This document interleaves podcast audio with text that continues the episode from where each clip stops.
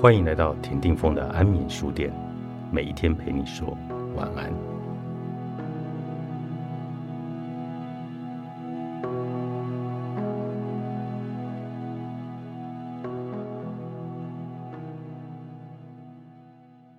为了照顾他，我多么的用心良苦，他怎么可以这么做？乍听之下，似乎是一位母亲在抱怨儿子或女儿不听话的语气，结果。竟然是出于一个与男友分手的女子，她娓娓的诉说着为何她不再相信爱情的故事。原来她男朋友的梦想是成为伸张正义的检察官，然而由于家境的贫困，不得不从事许多兼职的工作，以赚取学费和生活费，导致准备司法考试的时间远远的不足。幸好她在毕业前就进入了大企业工作。为了实现男友的梦想，她负担了男友所有的考试院房租，还有补习费，让他能够专心的准备考试。不仅如此，因为她非常爱他，所以自己缩衣节食，不去参加朋友的聚会，一件好衣服也舍不得买，放弃她最喜欢的电影和旅行，还不断的安慰自己说没关系。然后就在她男朋友司法考试合格后不久。他对她提出了分手。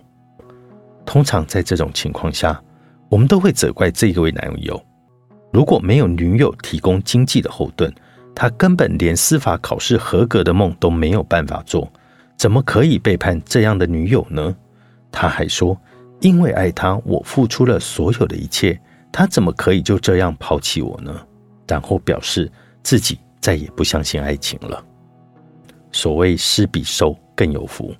这句话我非常的同意，因为给予的快乐，唯有付出的人才能够感受到无比的幸福。然而，单方面的爱人或被爱的关系，将会危害到爱情。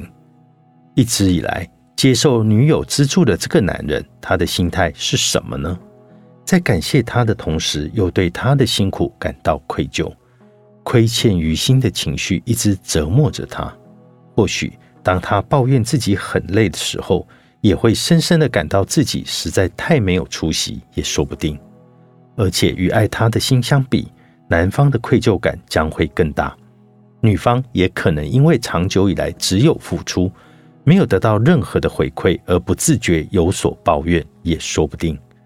男友只要约会时稍微迟到一点点，可能就会有“我都为你做了这么多了”。你怎么连这一点时间都无法遵守呢？当这样的想法出来，双方对等的关系被打破的状态下，单方面付出与接受的关系持续到最后，付出的人会感到很郁闷，而接受的人也会感到很亏欠。因此，在爱情方面，单行道是非常危险，给太多或自己一昧的接受的关系都是很容易变质的。针对这一点。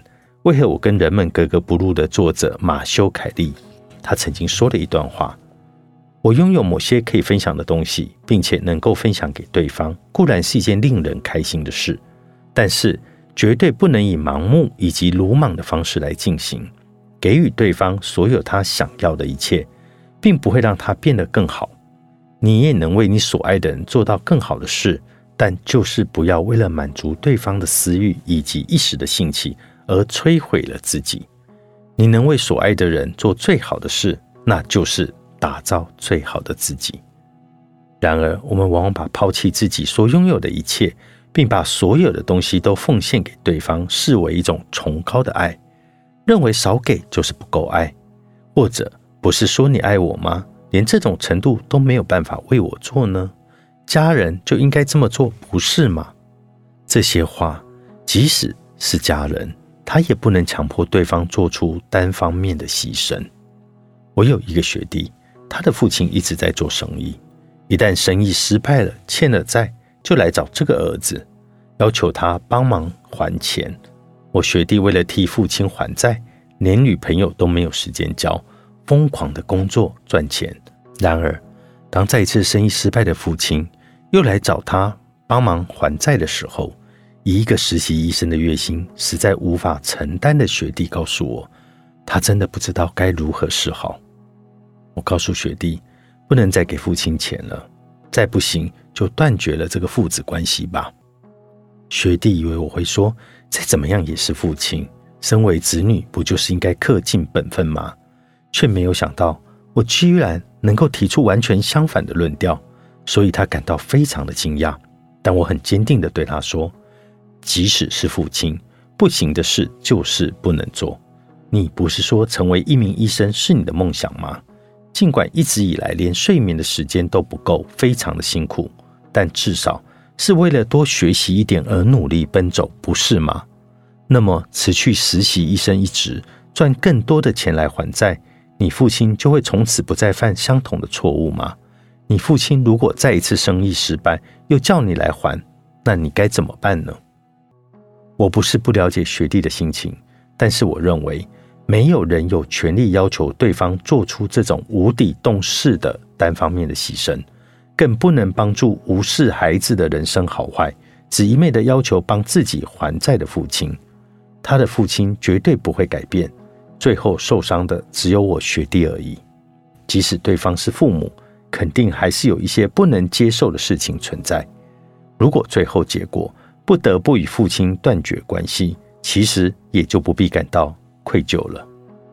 学弟思考许久后说：“他无法再为父亲还债，也就不会放弃学习医生的生活。”几年后，学弟来找我，并对我说：“谢谢。”失去了儿子这个靠山的父亲，后来就不再做生意。